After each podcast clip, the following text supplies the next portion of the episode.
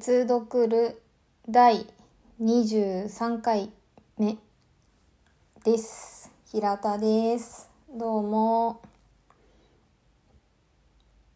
えー今回は、 BOOK MAP ということで、えー前回までやっていたノート村上春樹を行ったり来たりしてみるというテーマに対して、まあ、副副読本というかあの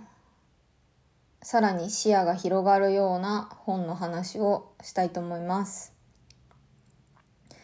えー今回ご紹介する、うん、ご紹介おしゃべりする本は、えっと、主に2冊です。えーまず1冊目は吉本ばななさんの王国シリーズです。えー、これは、題名は王国っていう題名で、えっ、と、3冊、シリーズものなんですけど、3冊出てます。えー、そ、1冊目が、その1、アンドロメダハイツ。2冊目が、その2、痛み、失われたものの影、そして魔法。その3、秘密の花園。この3冊が、えっ、と、王国シリーズとして出ていて、でこれの、えっ、と、続編ですね。えっ、と、王国その4っていうのがあって、それがアナザーワールドっていう本になります。まあ、全部で、うん、4冊ということになるのかな。えっと、その1、その2、その3は、えー、雫石っていう名前の少女のお話で、その4は、えっと、その雫石の娘にあたるのにちゃんっていう少女のお話です。えー、なぜかうちにその3が見つからなくてどこにあったんだろう。今ちょっとその1、その2、その4を手に喋っています。えっ、と、新潮文庫から出ていて、1冊500円しないぐらいかな、ぐらいです。えー、と、吉本ばななさんの本もすごく好きで、いろいろ読んでいるんですが、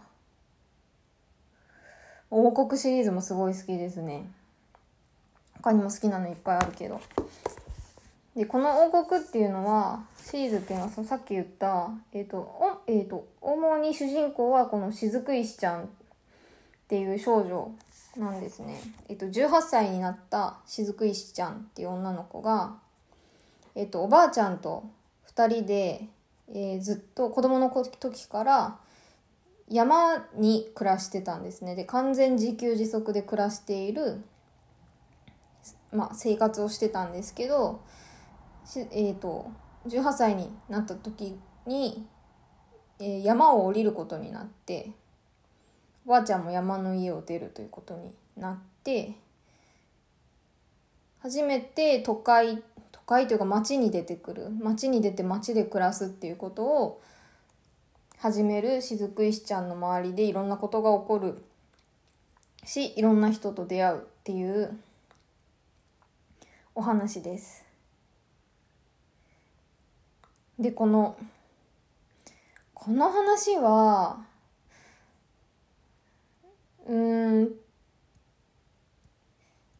雫石ちゃんが、まあ、あの前回のテーマのノート村上春樹っていう話でいくと、脇っぽいんですね。まあ、彼女はその不可抗力的に家庭の事情で山でずっと暮らさないといけなくて、で、また、おばあちゃんの事情で山を降りないといけなくなって、でなんとか一人で、まあ、おばあちゃんもあの、雫石ちゃんを置いて、自分の人生をゴーイングしてしまう、してしまうってするので、雫石ちゃんも自分でなんとか生活をやっていかないといけなくて。で、そしたらいろんな人にだんだん出会うようになって、でもそこでその中で、うん、山で育ったっていうこともあっていろんな文明に触れたりとか、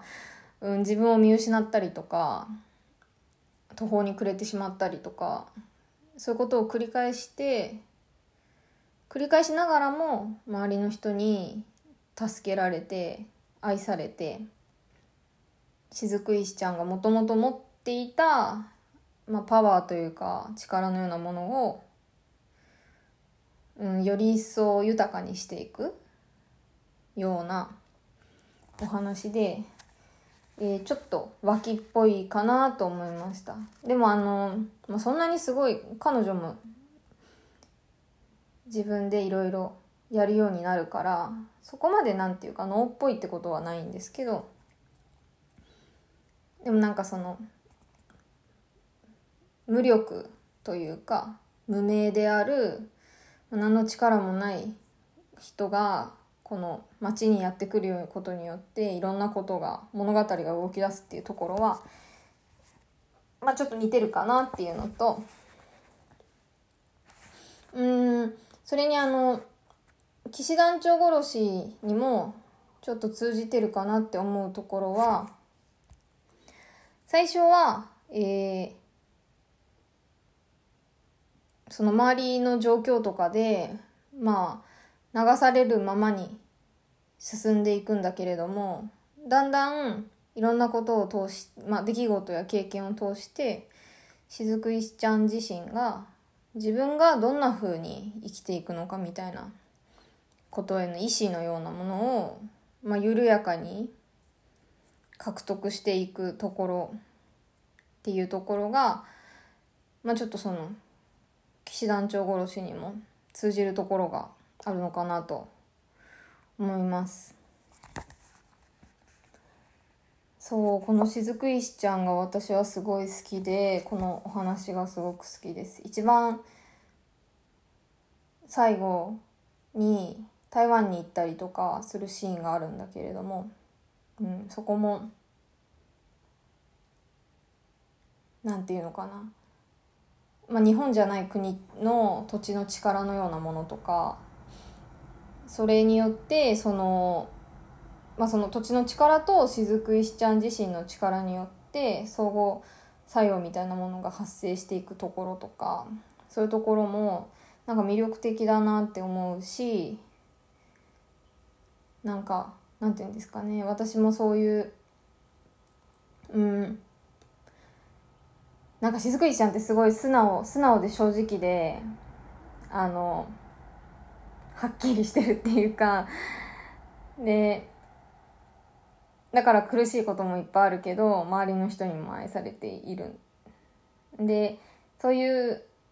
素直さのようなものがあるから土地その場所とか土地にも愛されていくみたいな。で力のお互いのそういういいところのようなものの交換が発生しているみたいなところがなんていうか私もこうでありたいなとも思うしなんかなんていうのかな。うん。私も元気にやらねばなみたいな。そのしみじみとした励ましのようなものがあります。うん、吉本ばなナさんの本はそうなんですよね。結構かなり本によってはめっちゃくまあてか大体めっちゃ暗いんですけど私が好きなやつは多分軒並みその中でも暗いのが好きで あのなんだっけな。トカゲとかスナック千鳥だったかな。とかあと彼女についてとかが私は好きなんですけど。スナック千鳥の話はちょっと次しようかなって思っているところです。ちょっとわかんないけど。でもそういうところがちょっと似てるかなと思ってまずこの王国のお話をしました。え2冊目はグレート・ギャッツビーです。スコット・フィッツジェラルド著。えー、私は村上春樹役を持っております。これはどこから出ているのかしら。えー、中央厚労 C 社ですね。から出ています。1000円。プラス税。村上春樹翻訳ライブラリーシリーズです。いや、これは、あの、騎士団長殺しって、あの、いろんなところでご本人も語られてるし、好きな方はよく知ってると思うので、まあ、今更なんですけど、あの、し、あ、そうだ、本編でもちょっと喋ったんですけど、このグレート・ギャッツビへのオマージュみたいにもなっていて、あの、構成をグレート・ギャツビーから借りているところがあるんですね。で、えー、っとこの本はそのグレ、えー、っとギャツビーっていう男の、まあ、人生のある一部分のようなところを友人であるニック・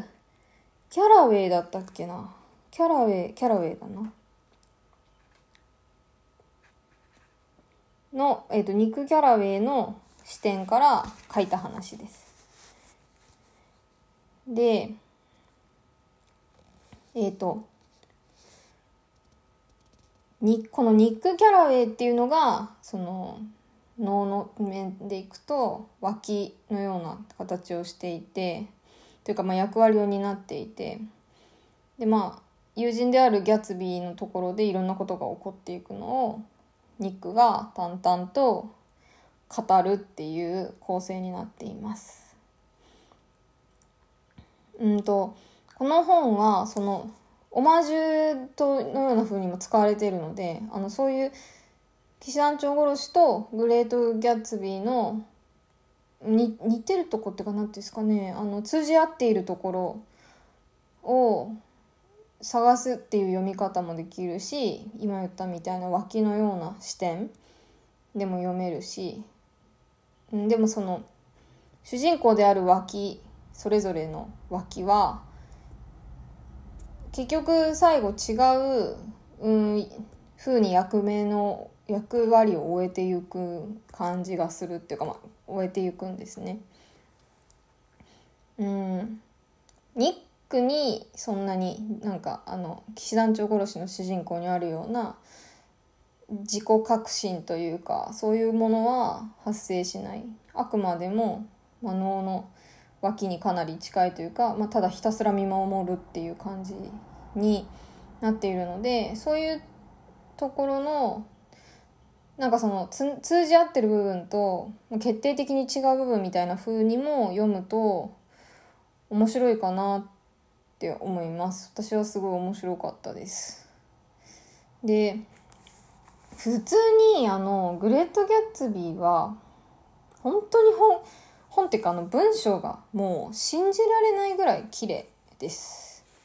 もし読んで仲いい人とかがいらっしゃったら是非読んでみてください。本当にあのうん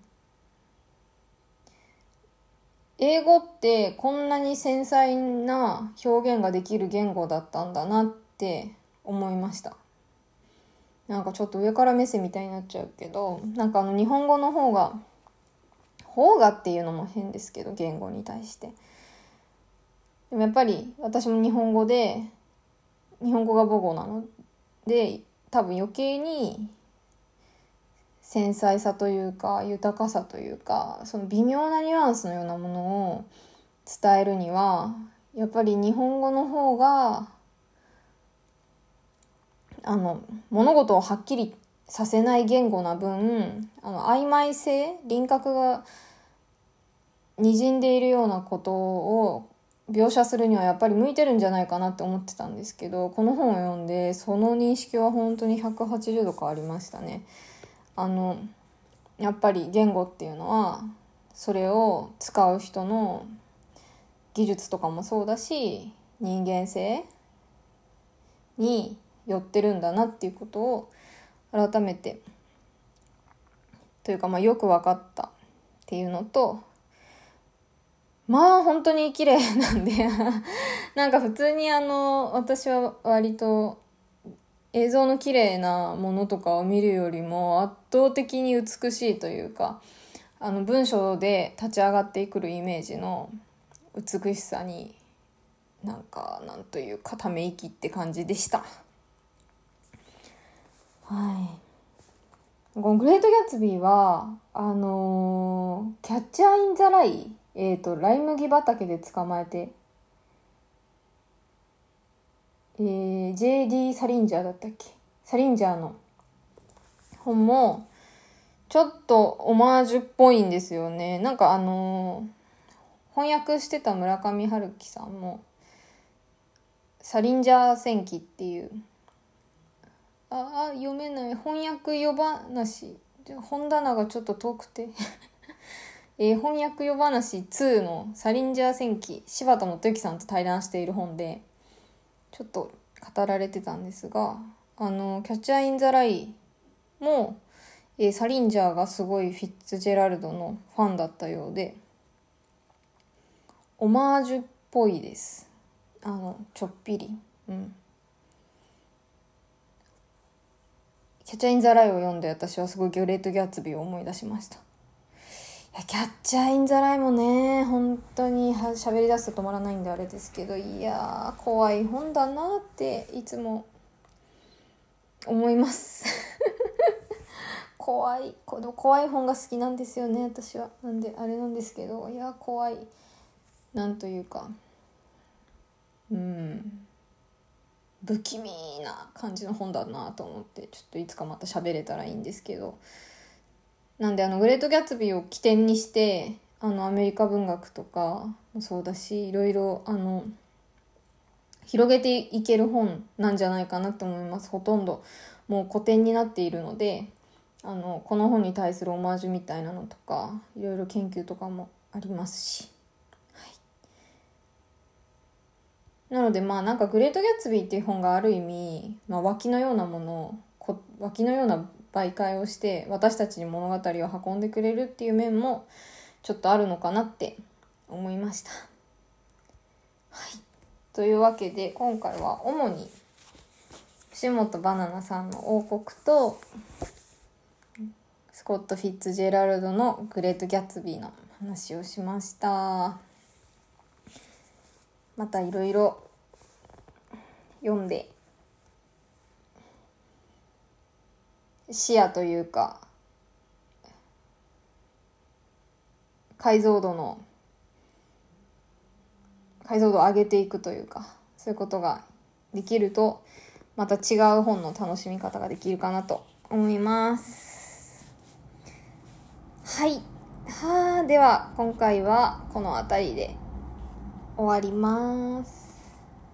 またね